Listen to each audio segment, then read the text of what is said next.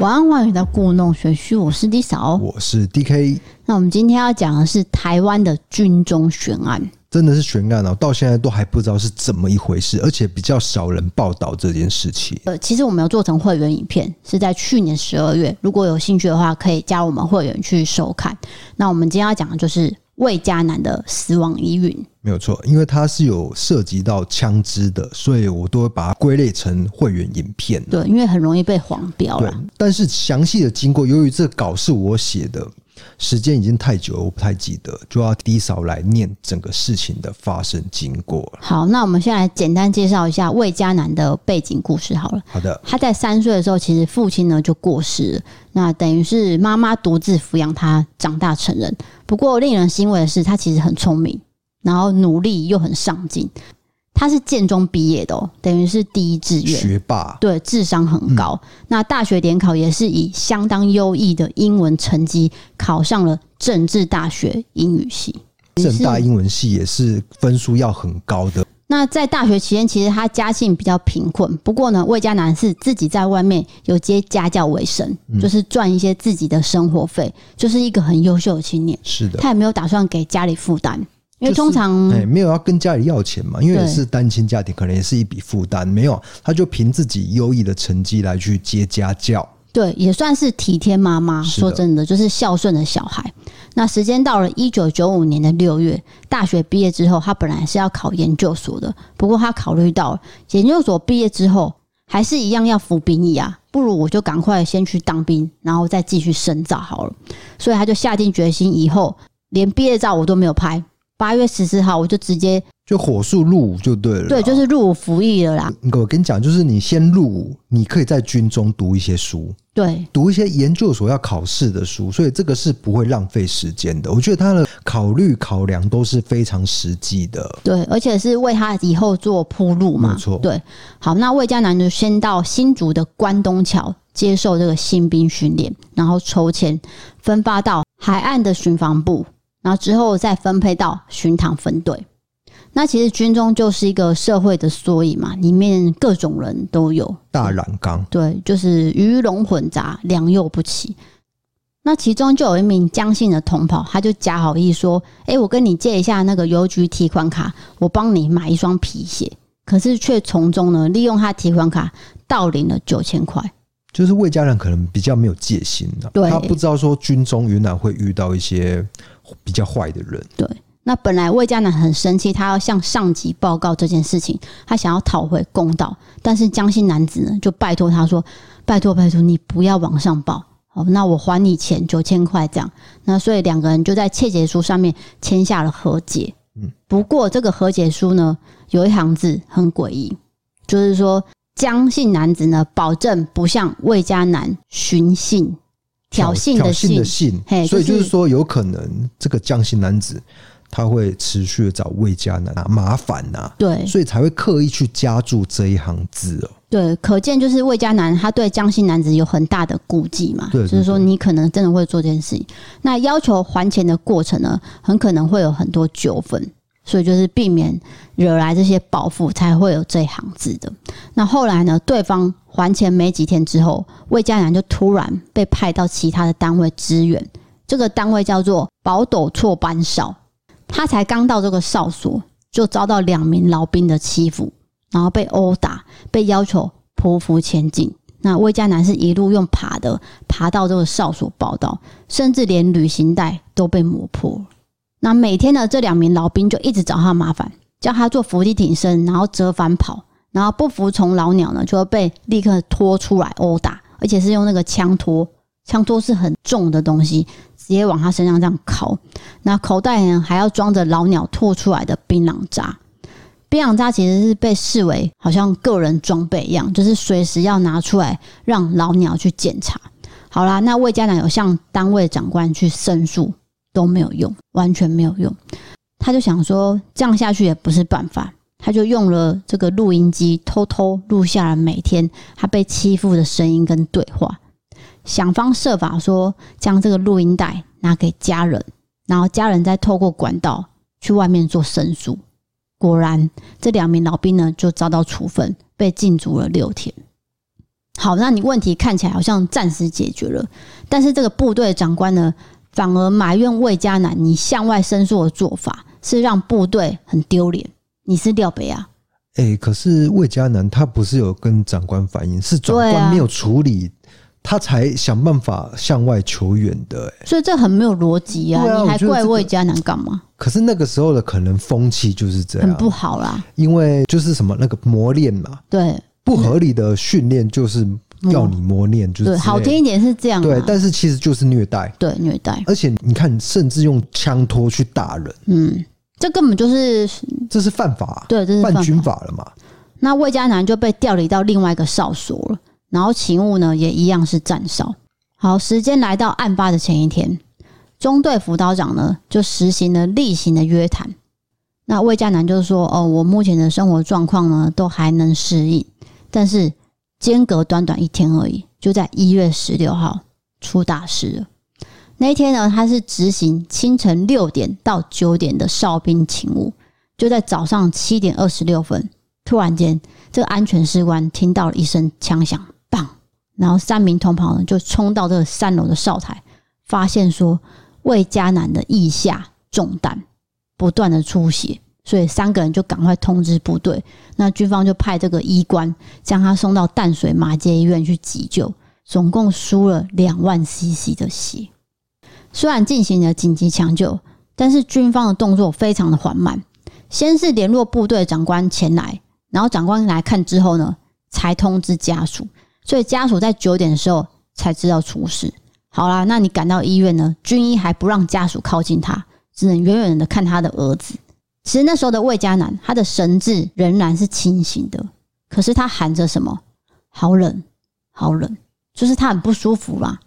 在十点的时候，马街医院淡水分院急诊室就认定他的情况非常危急，必须转院，要做进一步的治疗。军方这时候呢，又龟速的联系了三军总医院，光是这个转院就耗费了四个小时。医院一再的催促说要尽快转，好，不然会出事。不过军方呢，却以长官还没到这个理由说，嗯，不行，还不能转院，所以就拖到了下午一点才转到了台北的三军总医院。但是就在下午的一点四十五分，医生宣告魏家男死亡了。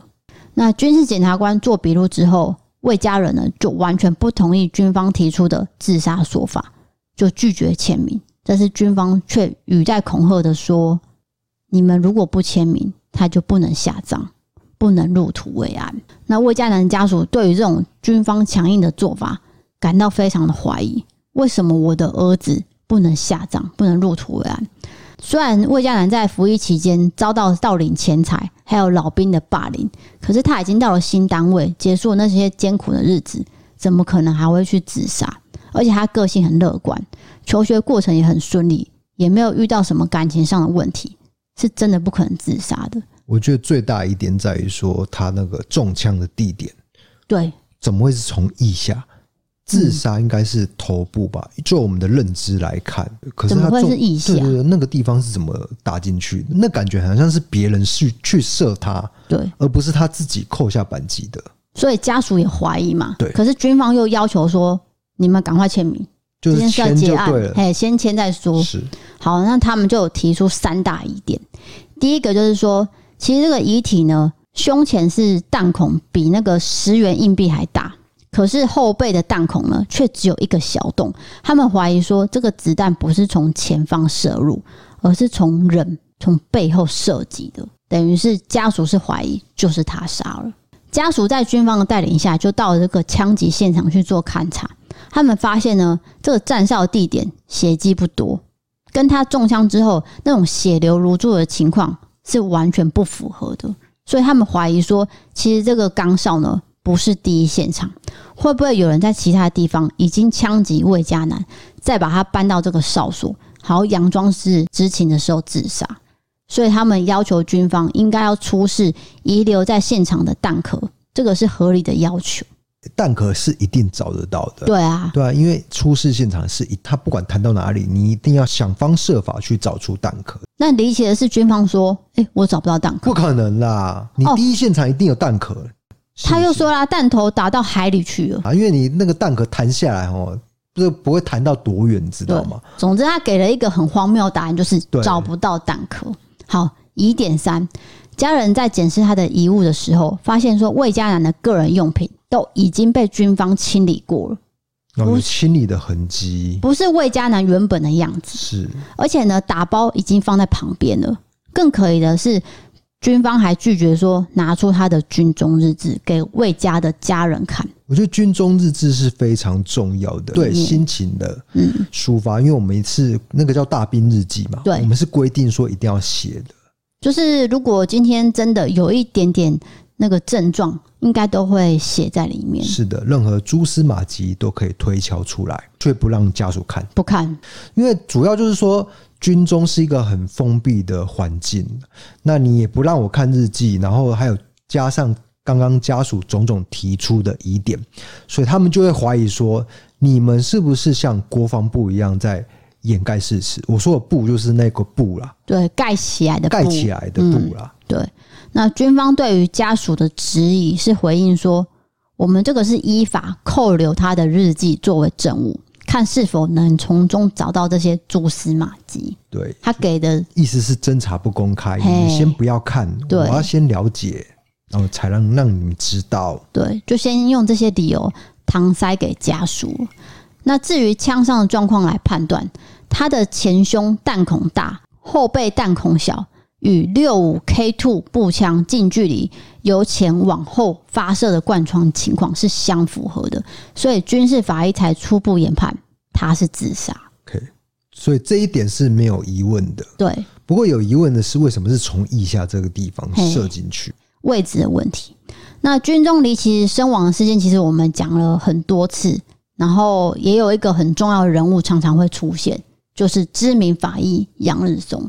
当时只要有悬案，就是会请杨日松来出马。对他算是少数敢讲真话，然后敢去对抗体系的法医，没有错，所以遇到这种军中的悬案呢，往往都是杨日松出面的时候。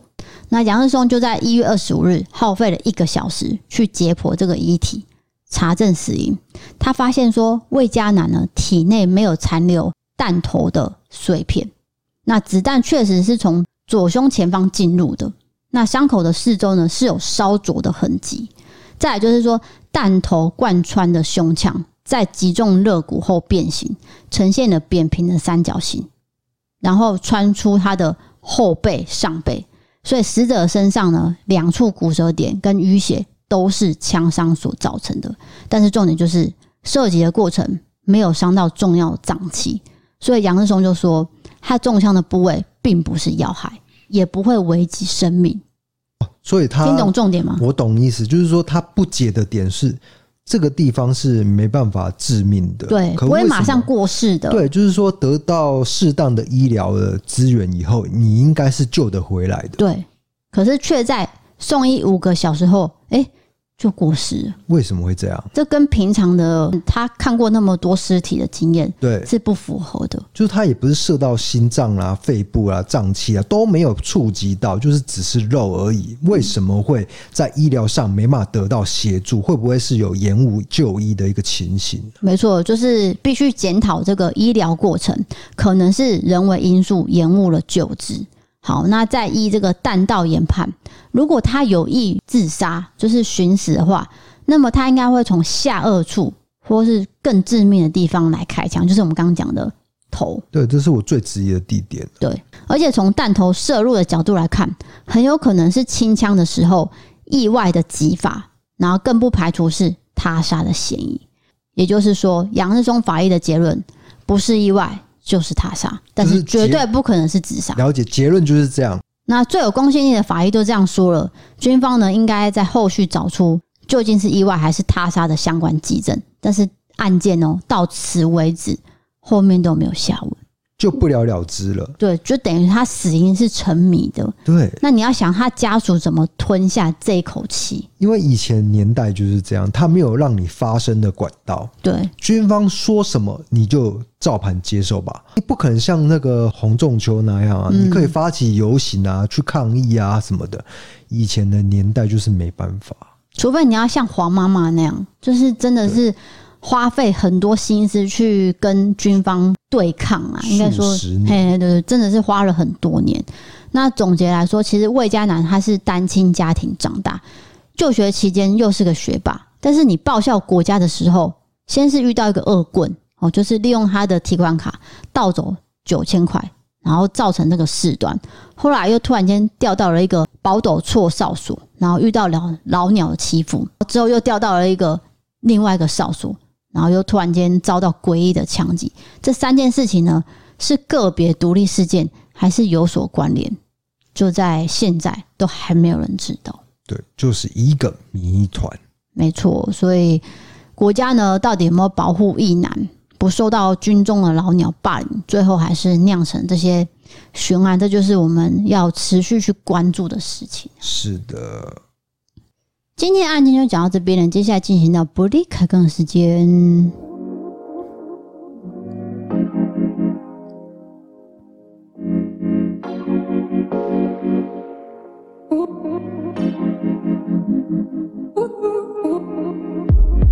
好的，今天不是刚刚一开始，我们先来到这个网友投稿。这第一位朋友叫做胖虎是只八哥，我是胖虎妈。他写说，有天中午在家吃完午餐，准备要出门的时候，我就跟我的爸妈还有我的狗儿子说声拜拜，要去上班了。但是因为拖鞋是放在板凳下面的，我正要用我的右脚去寻找板凳下的拖鞋。此时此刻，我感受到我的大拇指碰到了刺刺又脆脆的触感，我立刻抽出我的右脚，也大叫了。因为我往下一看，是一只超级无敌大只的蟑螂站在拖鞋大拇哥的位置，它没有跑走。我把它拖鞋拉出来看，它一动也不动，看起来它就是一个吃了蟑螂药，然后刚好爬到我拖鞋上面死掉的蟑螂。我爸很淡定的走过来，拿了一张卫生纸，然后再用手把它捏爆，丢到垃圾桶里面。我觉得实在太伟大了，但是我一整天都无法忘记那个刺刺又脆脆的触感。现在打这篇文章的同时，那个触感又来了。我想问问 D 嫂，不怕蟑螂的人是不是都可以徒手抓蟑螂，或是直接抓爆？天哪，我好需要这种伴侣。偏偏男友跟 DK 一样，比我更怕蟑螂。所以你敢抓到蟑螂吗？他是想问你这个问题， 他的问号点在这里。我发现我不怕蟑螂，但是我不会抓。但是你妈可以徒手把蟑螂捏爆，对，真的是徒手。妈妈可以啦，我不知道为什么妈妈就是有一种嗯使命感还是怎么样，看到蟑螂绝对可以用手直接打，就直接啪就死了，而且我妈我妈妈也可以。而且飞的也可以哦、对，为什么啊？就那个我妈妈那边的家是在彰化，然后那个乡下的蟑螂都非常大只嘛。我记得小时候去住的时候，就是很大只的蟑螂，我妈妈直接徒手 啪空中抓抓起来，对然啊后，就把它捏死了。嗯，我觉得妈妈真的很伟大，爸妈啦，他是写他爸爸嘛，是因为我妈是务农的关系啦，所以根本就不会怕昆虫类的。嗯，那我们从小就可能是生长在都市的家庭，对，所以不知道为什么对这个就会恐惧。而且重点是那个蟑螂看起来又特别大只，对以前小时候还算是小只，不知道为什么就随着时代的变迁，它们越来越大只，所以你的哎、是可以把它打死，但是没办法把它捏爆。对，你的程度在这边，我程度就是打死之后，然后拿卫生纸这样拎着去马桶里面丢掉而已。对，然后再加上就是其实伴侣之间是一个互补啦。对，他怕的是这个老鼠跟青蛙嘛，不是水马青，呱呱呱！我有一个那个名字跟棒球明星一样的，他很怕青蛙，而且他长得人高马大，一百八十几公分，对他他怕青 蛙，身高跟怕的东西真的不能对不相能比，成正真比的而对。且性别也不是一个成正比的要素了。因为你知道，我妈妈常常也说：“哈，D K 怕蟑螂哦、对，就是说传传统性别上，我们男性应该要，可是我就是会对昆虫会感到一些恐惧，毛毛虫可以吗？毛毛虫也不行，就是昆虫类都蝴蝶也不行，这样。蝴蝶不行，我连蝴蝶都不行。那你心中还有蝴蝶吗？心中对你有的， 对你有。人家说恋爱的时候像蝴蝶在心中在飞一样，就是有种对，飘飘然的感觉。要不要了？我每天看到你的脸，我都还是会有的。不是因为你有一次说没有嘛，就当然是有啦，大家就会是怀疑嘛开。玩笑的啦，对不好了，对？有 D K 是有的，我有感受到。就是说，如果今天出现是老鼠的话，是我在处理这件事情。可是偏偏就是没有出现老鼠，有我们垃圾间是有老鼠跳出来的，我但是自己家里没有啊。不是你很希望蟑螂来到我们家是吗？你说老鼠吧，对啊，不希望啊。对啊但是说，如果今天出现的是老鼠，就是由我出面处理，或是蛇，对不对？ 因为你就是说你不怕的动物啊，通常都很少出现。所以例你如你比较吃亏是吗？对，因为哦可是像其你实怕的是什么狗嘛？啊，狗就很常出现啊，对啊，那你怎啊，么说？蟑螂也是很常出现，所以都是我在处理，没有错没有啦，没有啦。啊那。下次老鼠就给你了，对啊，我就说这是一个分工合作嘛， 就像家务事一样。现在倡导的概念不是说女性要全包所有的家务事，这是错的。比如说母亲节，你不能送妈妈什么扫地用具、呃扫哦。地用具，那个是不对的，因为那个是一个性别刻板印象嘛。我跟你讲，给现金就好了，对，给现金大家都喜欢现金，你就直接拿去买你想要的东西，对，这是让妈妈最自己买啦。啊自己做决定。对对对，那你送一些呃这个扫地机器人，就好像暗示妈妈说 啊，你还是要继续扫地，这样不好，对不对？因为扫地机器人再怎样还是要去清理哦、没不有是错说机器人就放着就不管嘛，它还是得清啊，所以不要送这种有关清洁方面的哎、，这个我要更正你一下，现在啊最新的一款扫地机器会人，自己整理垃圾，对不对？对你只要两三个月倒一次垃圾就好可，是那个很贵，呃，四五万吧，我记得是那还不贵吗？啊？对啊，所以就是说送这个，我不要你就完全不用扫地了，就只要两三个月倒一次垃圾啦。呃，但是我们没有接业配，所以我也没有说是哪个牌子，但是千万不这种要送我这个哦、对，重点是说，就是说，呃，两个人在一起还是一个分工合作，包括你害怕失误，所以你怕这个没关系，那你去处理，我我去处理啊。嗯，那我害怕这个没关系，那你去处理，刚好我们做一个互补。但是问题是说，如果这个东西我们两个人都害怕的时候，哎、你说社交吗？社交还好，因为你也会处理嘛。对不对啊，那不是又是我吃亏吗？没有啦，你不要讲社交。那比如说，我想想，你有什么东西是我们两个都害怕的？就是要去问话啊，问话，例如说，哎、你去问那个店员那个东西是什比么？比如 说，比如说我们迷路了，现在我们要问路，然后手机刚好没电，没办法查。问路我可以，哦，问路你可以，那就你 handle 啊。我讲的是说，我们去一家店，然后那个东西有没有，就是可能架上没有了，哦，那我们要先到，那我去问。没有都是我问。 不要乱讲，你不要乱讲最近一次也是我问，啊！不要乱讲，这个这个是乱瞎瞎掰的。没关系啦。我觉两得不要计较太多，对吧？两个人相处上真的没有什么公平不公平，对你你就不是能，认命。 你不要这样说，你不要说好像说蟑螂出现的几率比较多，那你就比较吃亏。我觉得这是不对的。那你当偶尔遇到一次老鼠呢，对不对？那个是很大条的事情。所以我刚调整啦、我说认命啊，就是以认命做结案。哎、老鼠比蟑螂还难处理，我跟你讲，老鼠比较是真的是没是错，不是？那个对是，毕竟是很哺大只哺，乳类动物嘛，跟昆虫就它是是哺乳类动物哦。对啊，所以爬树又不一样嘛。好好，算昆了，虫是啊昆虫对嘛，我 我不想讨论老 鼠，不好意思。也不想讨论。你知道有个个厂商就是。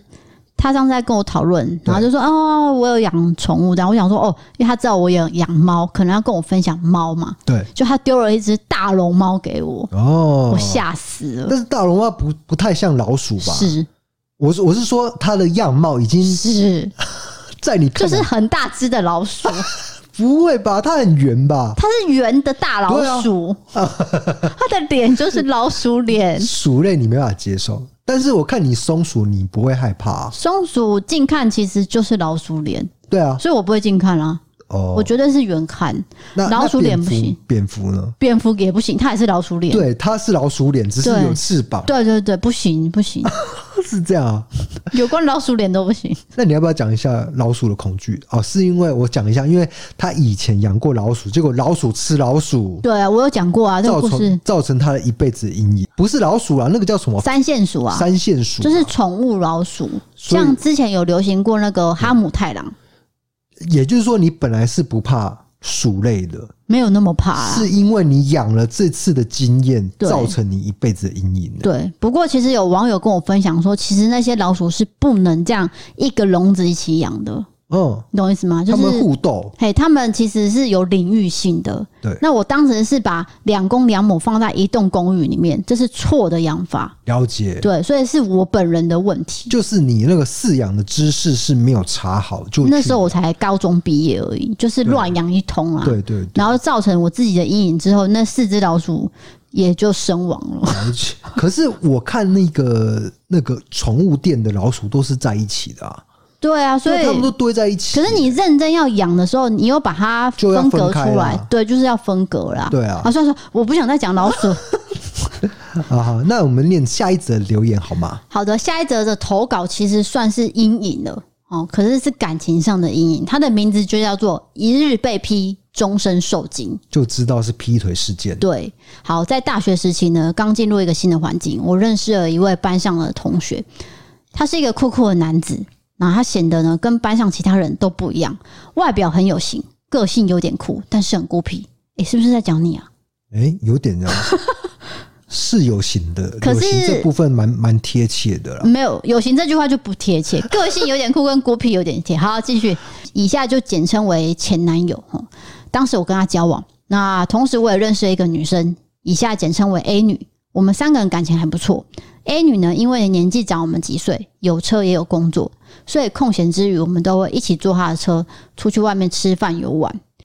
交往大概半年之后，有一天我发现 A 女其实是有另外一半的，但是她并没有跟我们说她有婚姻关系，也没有人知道。那之后，我跟我前男友都知道了，其他人都不知道，我也答应要保密。在靠近年底的某一天，我发现最近前男友好像有意无意的想要疏远我，而且也会找一些小事情来跟我吵架，更在后面的某一天直接传讯息来跟我说我要分手，然后他就人就消失了，离开教室。我不晓得他去哪里，打电话他也不接，简讯也不回，我就难过的在学校的角落里面哭泣。这时候 A 女出现了，她跑来安慰我。当时我真的很感谢她，她抱着我，让我觉得我不是一个人。后面几天我找不到我前男友，终于隔几天他出现了。但是后面呢，他离开教室下课时候，我那时候有一个直觉，觉得不太对劲。女人第六感总是特别准。虽然 A 女跟前男友分别是一前一后的分开，但是前男友走的方向跟以往停车的地方是不一样的。我决定我要偷偷的跟上去，很残忍的就是，我终于看到了我心目中存在的疑惑。前男友乘坐着 A 女的轿车离开了，那时候心中的愤怒已经掩盖过我失恋伤心的情绪。当时还盛行的无名小站，这两位互相在相簿里面设定了一个上锁的相簿，可是前男友忘记了，他把我设定为共同使用者，所以在任何他上锁的文章跟相簿里面，我可以不需要密码，全部都可以看到。就这样，相簿里面全部都是他跟 A 女的照片，锁上的文章也是他们甜蜜对方的喊话情书。这下疑惑全部解开了，我也直接跟 A 女还有前男友摊牌，他们不避讳的直接承认，然后我也跟他们正式的翻脸。在后面的日子，他们就光明正大的同进同出，大家也都知道他们在一起了。那因为埋怨憎恨，我也走出了失恋伤痛。在过了两年的某一天，我收到前男友传给我的讯息，希望跟我可以恢复朋友的关系，也希望我不要再恨他，并且告诉我他已经跟 A 女分手了，他尝到苦头了。挂号前男友是个网咖，但他遇到了一个更大的网咖，他自认挫败，所以回头跟我道歉认错，但是没有要挽回感情，也没有要复合，只是单纯的想要忏悔。我就问了他之前为什么这些事情会发生。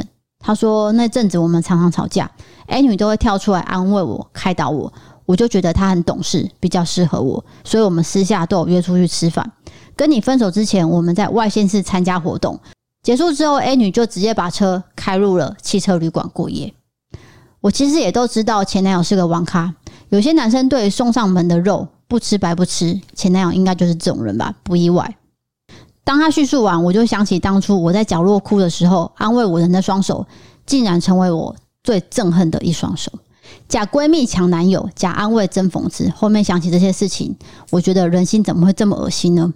目前的我已经结婚生子了，我的防备心变得很重，我不会轻易的介绍好友朋友给老公认识，也不会让老公帮我载朋友之类的。任何单独的相处机会，我都不会制造。我想要保护自己，我不想要再去发生一样的事情。谢谢 D K D 嫂阅读我的投稿，如果我有选上我的投稿，我想要让大家知道的是。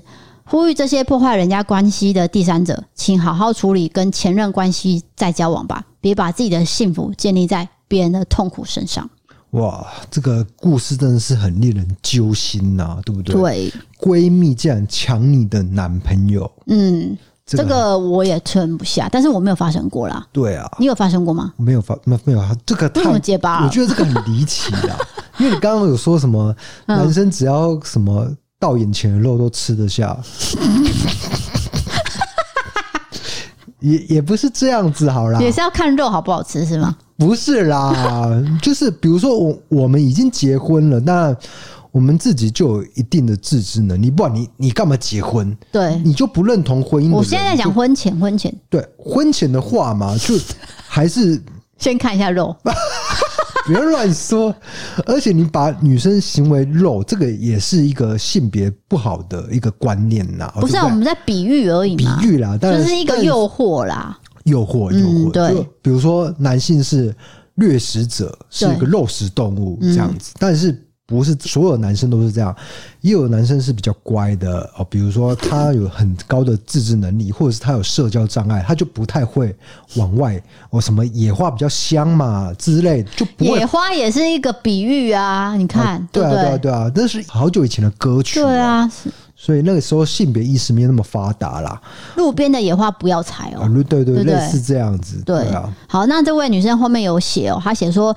谢谢老天的眷顾，让脾气不好的我找到了一个很疼爱我、包容我的老公。我现在还有一个很可爱的女儿。P.S. 老公跟 D.K. 一样，都是没有朋友的人，生活凡事都以老婆家庭为重，我觉得很幸福。那 D 嫂，你觉得呢？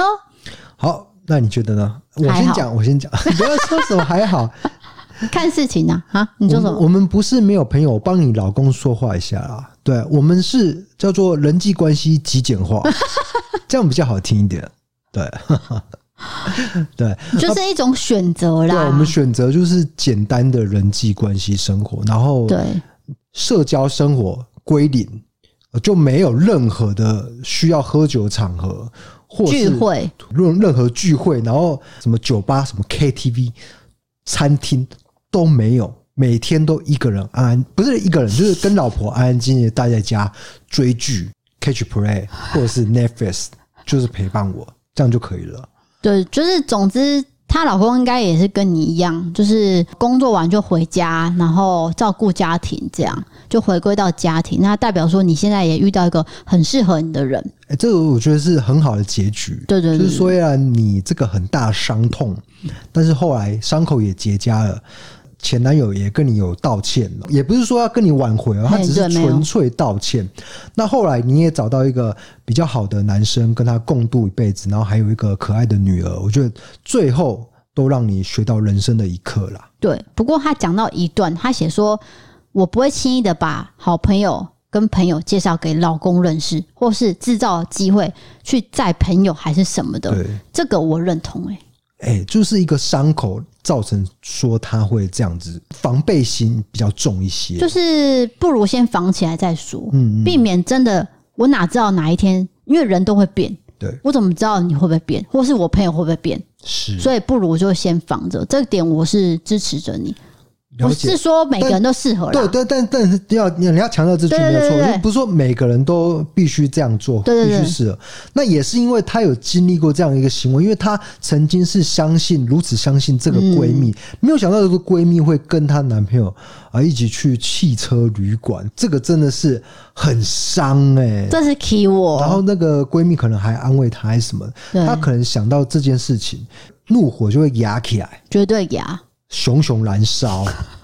不行，对啊这个不行。所以我是说，不是适合每个人，因为有些人是很外向的，就是朋友是一群一群的，就像 HoHo 那样，对他们都是群聚嘛，就是一坨一坨的朋友，所以可能男女朋友大家都认识，我觉得那都是很正常，那那没有问题。可是因为如果你今天像这个女生遇到这样的情况，我觉得之后防备那是可以被接受的对啦。对，我觉得没有任何一个正确的啊对做法，说一定要这样子防着你的老公对。对对对，但是呢，我相信你老公也能够体会你为什么会就是有点防备心这样，嗯因为你曾经发生过这件事情，那你也有跟老公讲，老公也能够体会你发生过这个伤痛，所以我觉得你们是相互理解，才能够走到现在，然后还有一个可爱的女儿。对，所以我觉得这是很棒的故事，算是励志。是的，对，好，那接下来下一个投稿是来自有关乡音的。乡音无改鬓毛欸衰。对，因为这位小姐就是说，刚好听到有一集说低嫂有乡音，结果 D K 就接了“乡音无改鬓毛衰”，我就想到以前小时候听到一个很好笑的笑话。有一天呢，有个客服接到一通电话，客服就说：“小姐您好，请问您贵姓？”那对方说：“哦，姓宁。”客服说：“宁小姐好。”那小姐说：“不素啦，素宁，三木宁的宁。”啊，客服说：“三三木宁。”哦，是双木林吗？林小姐，呃，林小姐，你的大名是强真，强真。然后客服，嗯，不好意思，请问是呃，你小姐，你是耳朵有问题，是强真啊？那客服说，不好意思，因为通常没有人取这种名字，我得跟你确认一下是哪个强哪个尖呢？那小姐就说，哎呦，你是不读册哦，我是那个小时候国文老师说，但愿人长久，千里共长征呐、长征我觉得有点牵强 哎。婵娟跟那个差很多啊，不一定是台湾国语啊，可能是某个乡音啊，对了对不了一定是台湾国语，啊都都有可能，都有可能。对对 对，因为很怕政治不正确啊、对对对对因为这个讲了会不行嘛，然后再加上那个音听起来又不是那么的对劲，那就很 难很难去评断这么冒冷汗的一个笑话，这个 这个可能会生气啊，好，那我们就跳下一个， 对，跳下一个故事。好的，下一位朋友叫做 Anna，这个算是工作的辛苦谈哦。我想你听起来可能会很生气，哦，对，他说我是一个幼教人员，我很喜欢小孩，也喜欢跟小朋友相处，但我发现我渐渐的失去了热情。我记得我刚毕业的时候，带着美好的心情到托婴中心报道。第一次初带班级，我非常的开心，家长们也对我很好，时不时就会送点礼盒啊，逢年过节送个小礼物，让我的这个执教生涯带来一些惊喜。那第二年开始，因为原本的班级毕业之后，陆续会有老师辞职，然后被转调到班级。一开始真的很让人畏惧，因为小孩比起以前的亢奋，也就更调皮了。但是我勇于接受这个挑战。接下来我发生了三个事件，第一个就是我记得第一次跟这个班级的家长见面的时候，突然间有一个身上有大面积刺青的未婚妈妈，抱着自己的孩子跟我讲说：“安娜老师，你身上那么多奇奇怪怪的刺青，听说你未婚生子，你这样有办法教我的小孩吗？”当时的我真的很无助，但是我却笑着回说：“妈妈，刺青对我来说是一个很重要的意义，这跟我对小孩的教育是完全没有关系的。刺青不是坏事，重要的是你给小孩什么样的观念。而且我没有未婚生子，我是结婚后才生子的年轻妈咪。妈妈，你可能记错喽。”结果后来，因为我在所有家长讲这段话，那妈妈就跟我主管说，她不读了。好，哦这件事情也是噩梦的开始。算是 OK 家长哎、嘿，他就是我我不要恐龙了，家长，嘿，就走了。对啊，好，第二次的事件，接二连三的有家长认为刺青对孩子的影响好像很大，开始百般的刁难。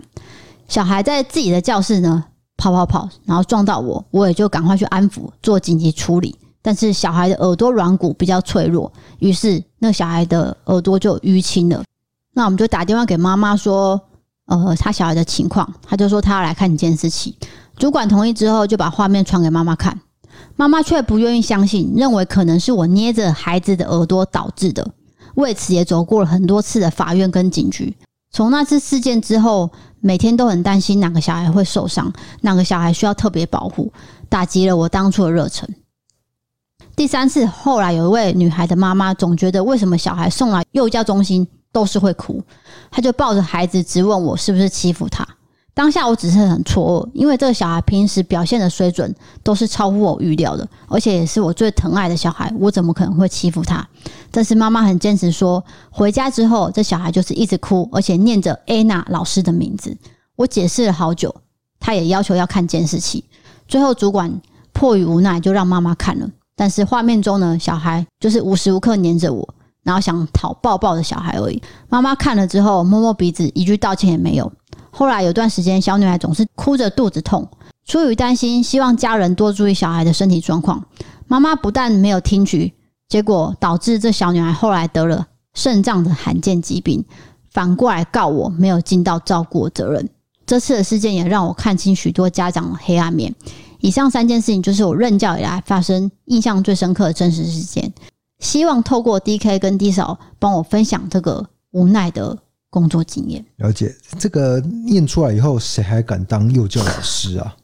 真的哎、就就想不是到问题那么多，太容易易。被误会了吧？对啊，可是一个刺青怎么会惹来那么多麻烦啊？可是刺青又怎么了吗？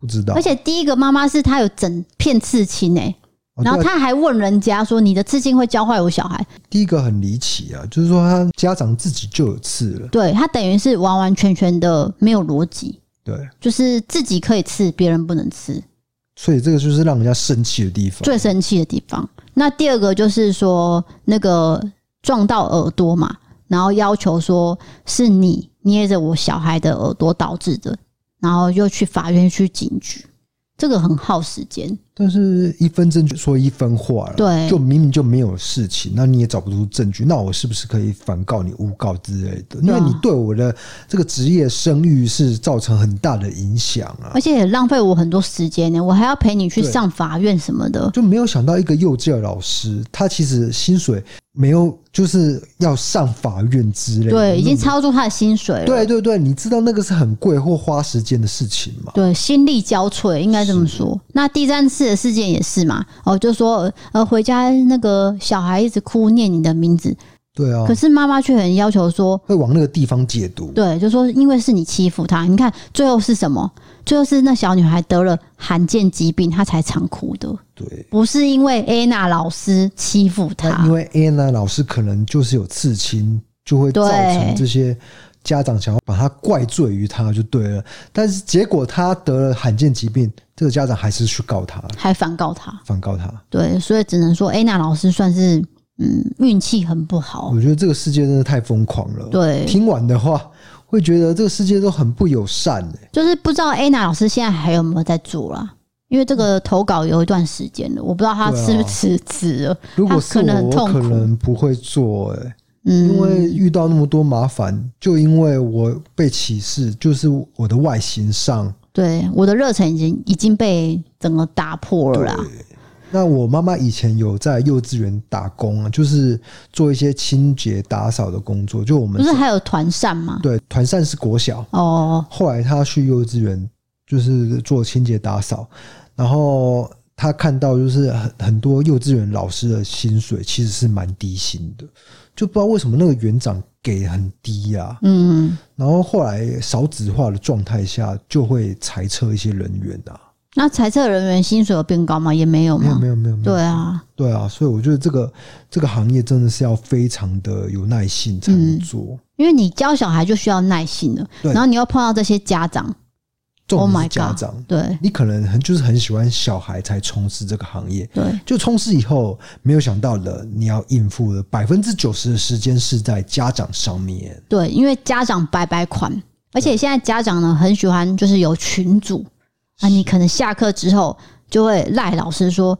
老师，那个那个功课怎样怎样怎样，等于是你下班之后，你还在上班，对，你说的应该是国小啦，或是没有哦国中，应该幼稚园不会这样，幼稚园不会有功课这件事情。国小对国小，对啊，哈，那很辛苦啦，我还是觉得很辛苦啊啊对啊，就是你等于是下班不能休息，你还是在应付这些人。啊那等于是变相加班了。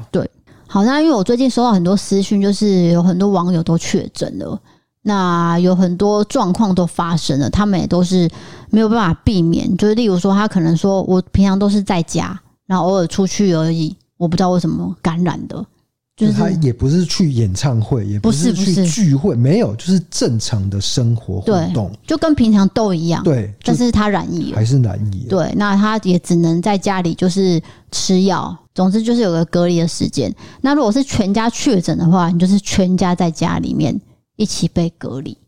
我知道他们现在都很无聊，会收听我们的这个节目，所以我希望我们给他一些鼓励啊，对，就是替让他们可以舒缓一下心情。没有错，希望能够加油。对，一定会撑过去。虽然这个确诊数是节节攀升了，对，因为昨天已经来到了六万多，对，然后到处都有这，每个县市都有很多很多，那你也不知道哪个人在你旁边是确诊者，是所以我们只能保护我们自己而已。没有错。好，那接下来就是讲赞助的部分了。这是来自 EC Pay 的朋友，他叫做林怡平，他写说：听了这么久，终于有能力来赞助了。从知道你们要开 Pockets 就开始收听，也从待业中听到现在有工作了。平时很喜欢听着你们的声音边做家事，而且你们讲的笑话很好笑哦。最后祝 D K D 嫂身体健康，爱心。好的，那要不要先来讲一个笑话呢？要、现在是不是？现在此时马上此刻插进去马上来一个这样子，但是我先说，这可能没有之前那么好笑。就是如果一到十分，你觉得是几分好笑？给观众一个心理建设，嗯，六分。我觉得当年可能很好笑，但是随着时代的变迁，真的没那么好笑。但是印象很深刻，我必须跟大家分享。我有一种笑话，我是比较偏不喜欢的，你说谐音吗？谐音笑话。我现在讲的不是谐音，那还好，谐音笑话我真的笑不太出来， 而且我每次听到谐音笑话，都会有一股莫名的无名火在我等一心里下烧这样。可是杨明威常常讲谐音笑话、欸，哦，那还好，杨明威又可以了。但是也不 行，也是会火。对，好，那我今天的笑话就是说，这个夫妻啊，就是会有一些应尽的义务。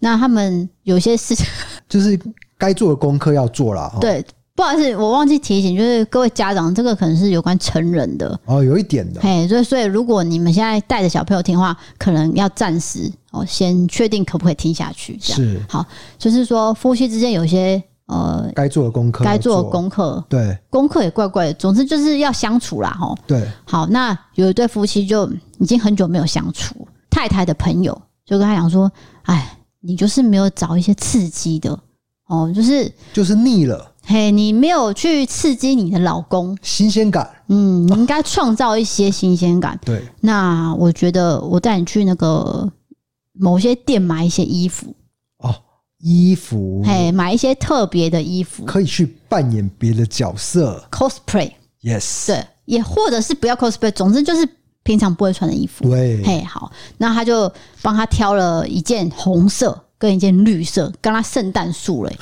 然后太太就说是的，：“哎、这是我讲的、这还这蛮好，这好笑、 哦，不是，这已经不是新鲜感了，是猎奇，非常怪异、圣诞啊。树是我自己加的、对不是费玉清说的。”这红色加绿色，对不对？对，他就说：“我帮你挑这件红色的，呃，还有这件绿色的。”他说：“嗯，为什么要挑这两个颜色？”对他说：“没有，我跟你讲，你穿这两个颜色，你的皮肤会看起来衬白，哦，显白，北泡泡又咪 咪，你看起来就会很诱人好。像有点道理哦。，对，他就说这个是很显色的，这样、哦你就穿穿看，好、然后他就买回去一红一绿嗯啊、的一个比较特殊的服装有，有可能是上半身红，下半身不是不是是是洋装式的，洋装式嘿，一件红一件绿，哦，不同的不同，只是你放在一起就是圣诞树嘛。哦，但是不会穿在一起就对 了。对对对它不会穿在一起我还以为是就上红下绿之类的，就组合你。那个是小矮人的穿着吓，一 跳，是童话故事。 Merry Christmas 了。然后呢？好，总之他就买回去，就想说，嗯，我今天要来试试看。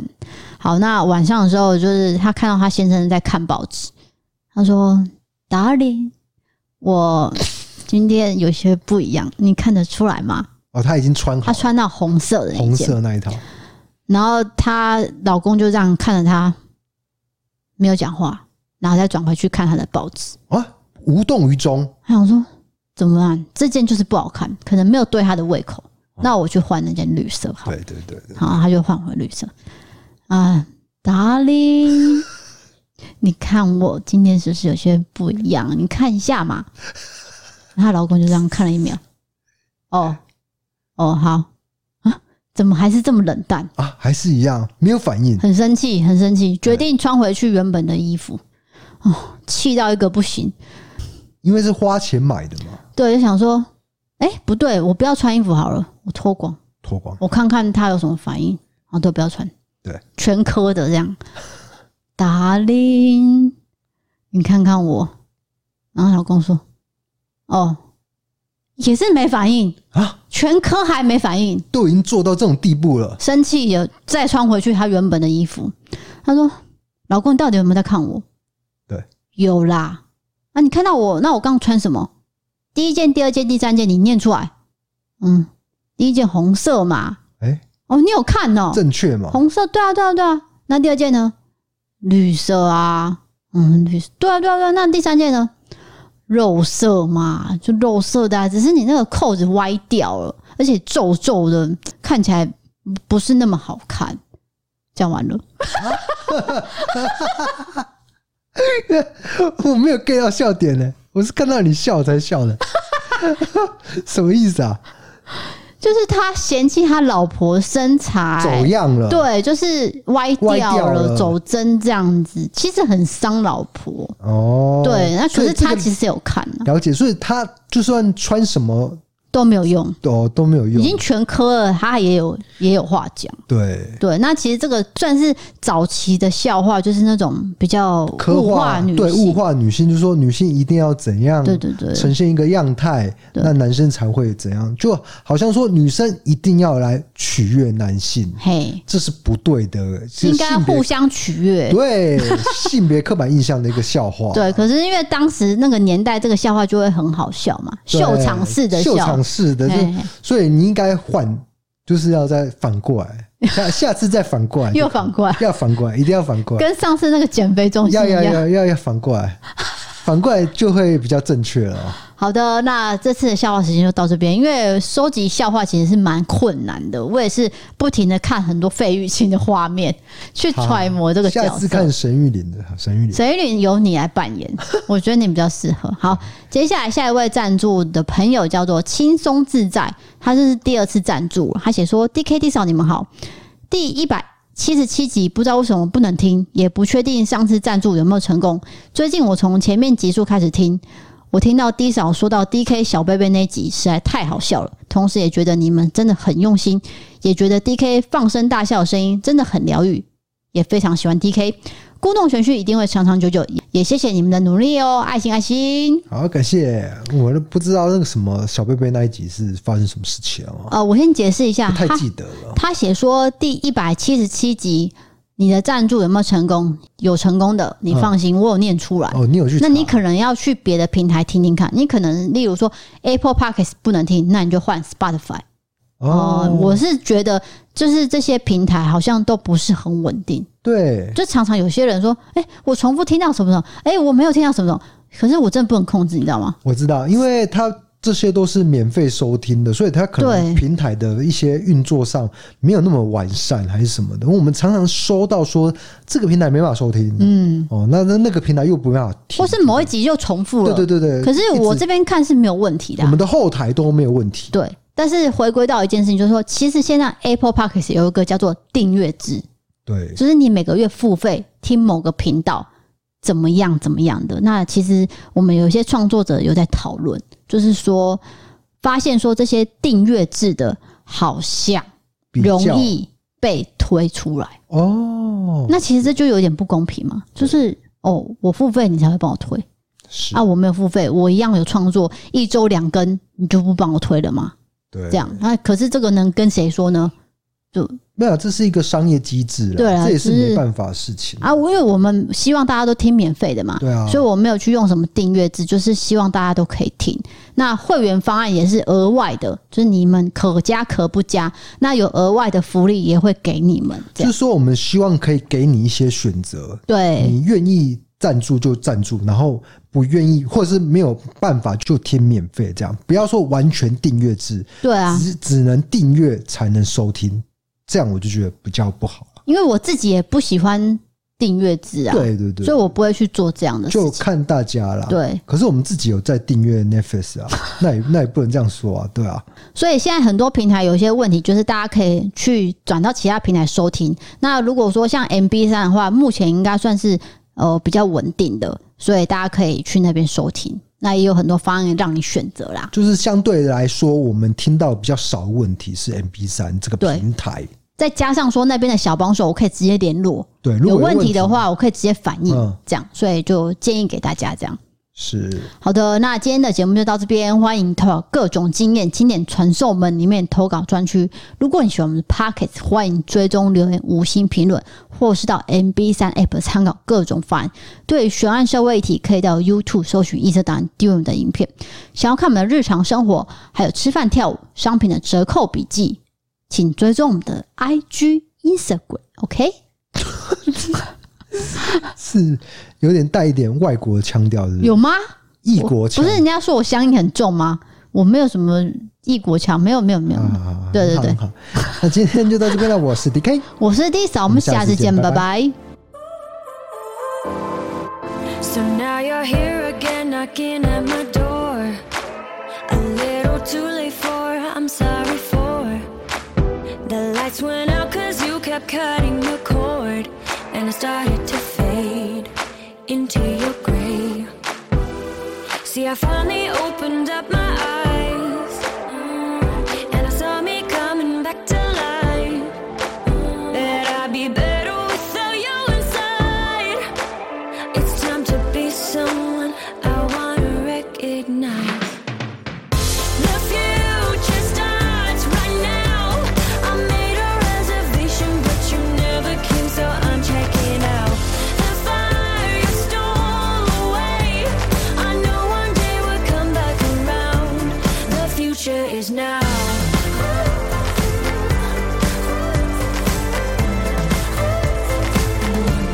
The future is now.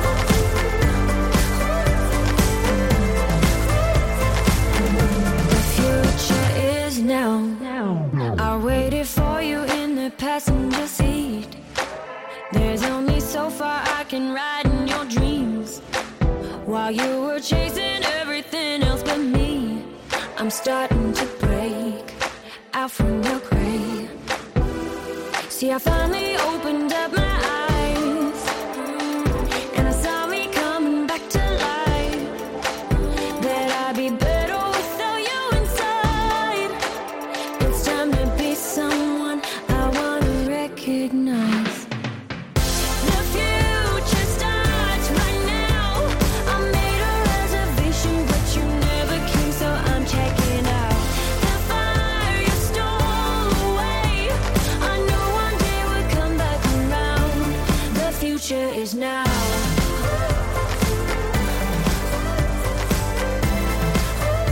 The future is now.